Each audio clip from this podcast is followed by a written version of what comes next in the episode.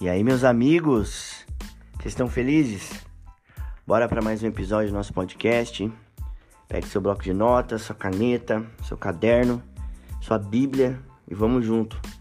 Que hoje nós vamos conversar um pouquinho sobre um tema muito relevante para os dias que nós estamos vivendo.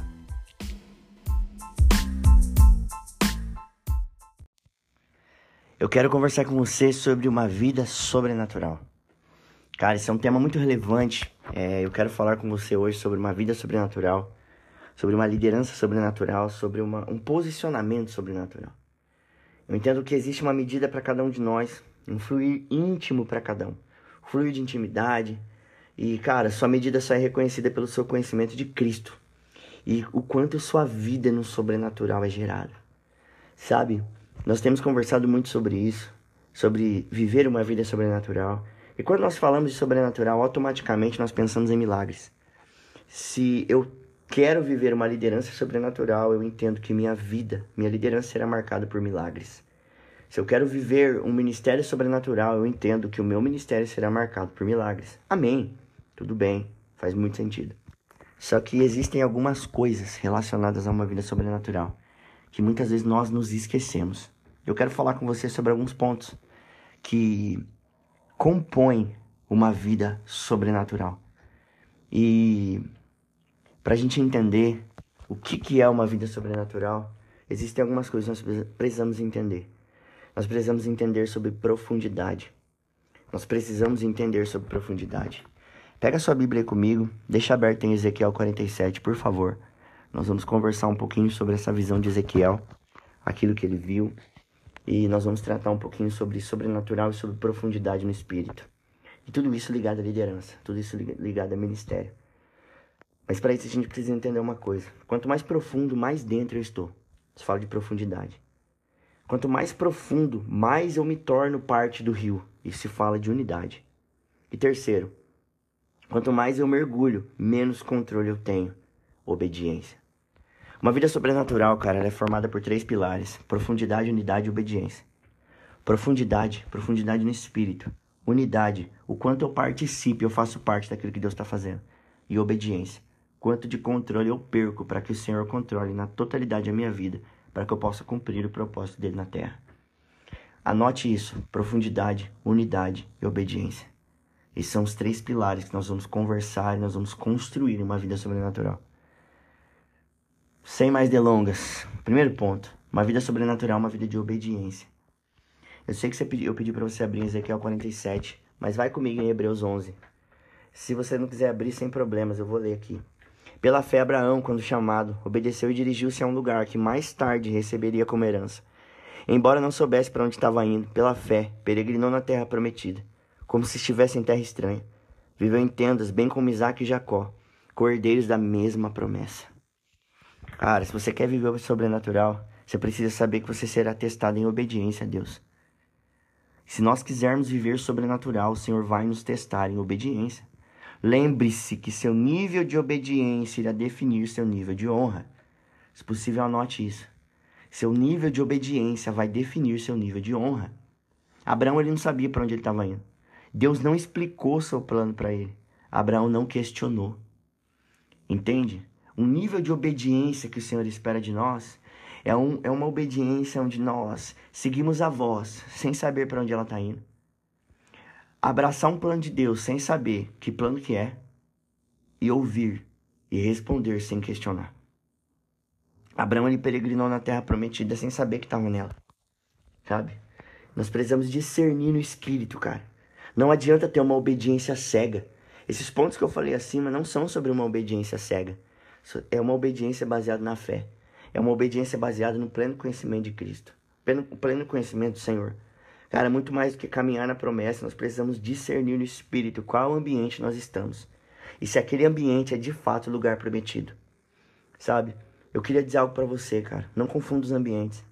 Por mais que eles pareçam uma estadia tranquila, se você é alguém que carrega a presença, você será um peregrino. Por esses dias, por esses meses, por esses anos, o Senhor tem marcado a minha vida com um coração peregrino. Um coração que segura tudo com mãos leves. Um coração que anseia pela eternidade e que não se preocupa com coisas externas. E é para esse lugar que o Senhor tem nos levado. Por isso não confunde os ambientes, cara. Por mais que às vezes você estar em um lugar pareça uma estadia tranquila, se você for alguém que carrega a presença, você vai ser um peregrino. Você precisa caminhar em obediência.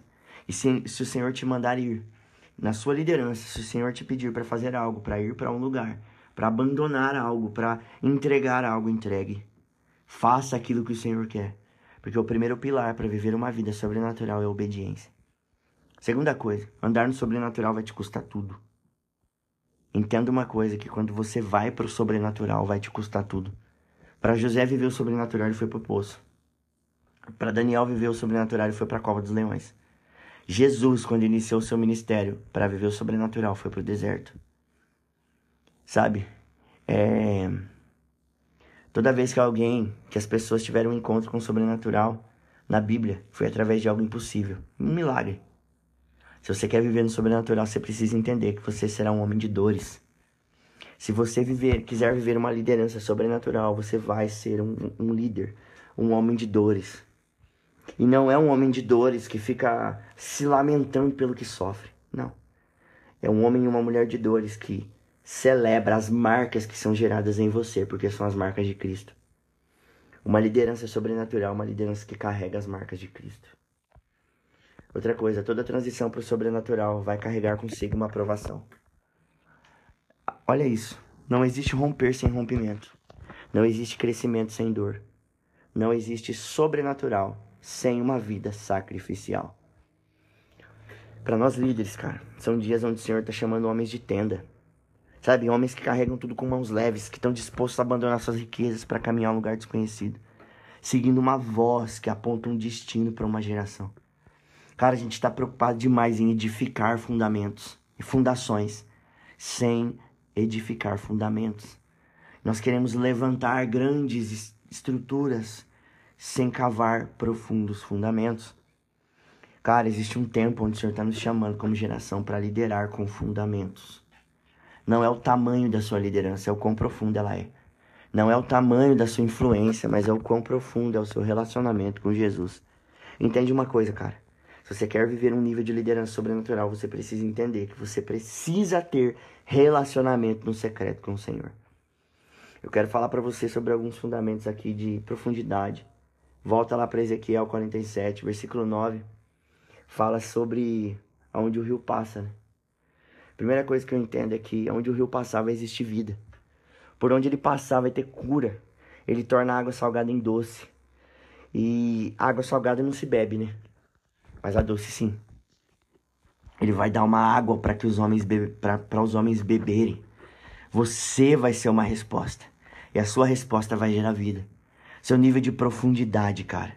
Seu nível de profundidade vai matar a sede de uma geração. Sabe? O, esse versículo 9 fala sobre o rio passar. O versículo 10 fala de um avivamento em conversão de almas. Por onde o rio de Deus passa, vidas serão salvas. Os pescadores vão ser levantados. Homens que, que são pescadores de almas. Cara, se prepare para um grande levantar de homens e mulheres que vão cumprir a grande comissão. Que você seja um deles que eu seja um deles. O versículo 10 fala sobre isso, sobre um avivamento aonde o rio passa. Ele traz vida para a margem, traz vida. A vida volta a acontecer. O versículo 12 fala dos frutos, da nossa entrega. Nosso mergulho no rio de Deus vai gerar frutos em volta do rio. Frutos eternos, frutos de arrependimento que se estenderão por uma geração. Entende uma coisa, cara? Seu nível de renúncia e de entrega não é só sobre você, Quanto mais você entrega, mais você frutifica. E não são frutos externos. Não é a sua liderança que é aumentada. Não é a sua influência que você se torna mais relevante. Não é sobre isso. Não é, o, não é sobre o quanto grande nós nos tornamos. Mas é sobre os frutos que nós geramos, os frutos eternos que o Senhor gera em nós. Frutos de arrependimento. E frutos que vão se estender de geração em geração. Qual legado nós temos deixado?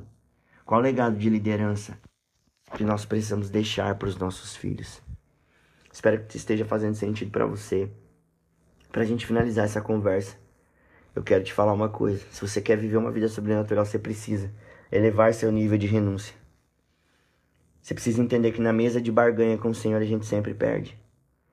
Se você sentar na mesa para contar seus projetos, para expor sua liderança para o Senhor, entenda, você vai perder, mano. Se você quer viver uma vida sobrenatural, você precisa elevar seu nível de submissão. Cara, uma liderança sobrenatural, em uma liderança sobrenatural, nossa vontade não importa. Deus não está procurando homens de visão, mas homens que sejam submissos ao propósito. Meu Deus, Deus não está procurando homens que tenham uma visão própria, mas homens que sejam submissos a uma visão que o Senhor liberou. Se nós queremos viver uma vida sobrenatural e uma liderança sobrenatural, nós precisamos elevar nosso nível de obediência. E isso eu quero tocar em um ponto com você. Qual vai ser nossa resposta quando o não de Deus vier? Hein? Qual tem sido a nossa resposta quando Deus não aprova um projeto nosso? Qual tem sido a nossa resposta quando o Senhor nos para em meio a uma época de avanço, de crescimento? O Senhor nos para para realinhar o nosso coração. Qual tem sido a nossa resposta? Nós precisamos ter esse discernimento. Mais do que nós colocarmos as mãos na cabeça de alguém, nós precisamos obedecer quando Deus disser não. Mais do que nós queremos liberar palavras sem direcionamento, nós precisamos obedecer quando Deus disser não.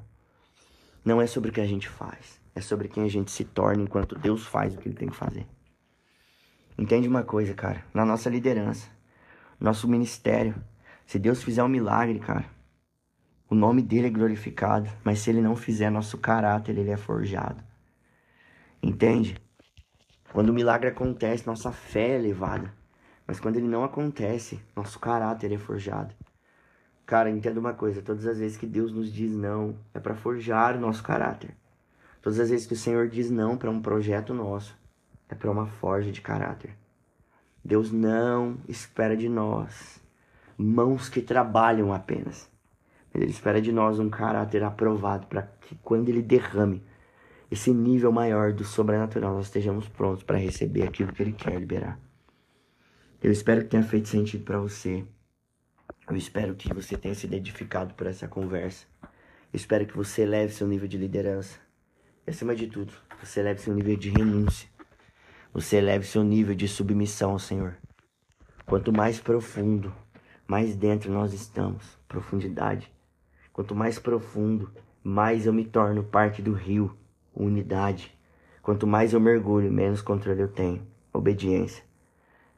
Meus irmãos, meus amigos, que nossa liderança seja marcada por profundidade no espírito, unidade no corpo e obediência ao Senhor. Que Deus abençoe você, que você flua em liderança e não se esqueça. Existe uma geração esperando uma resposta de mim e de você. Qual resposta nós vamos dar?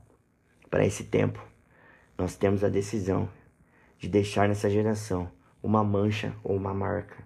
Qual escolha nós vamos ter? Que Deus abençoe você e a gente se vê no próximo episódio. Deus abençoe.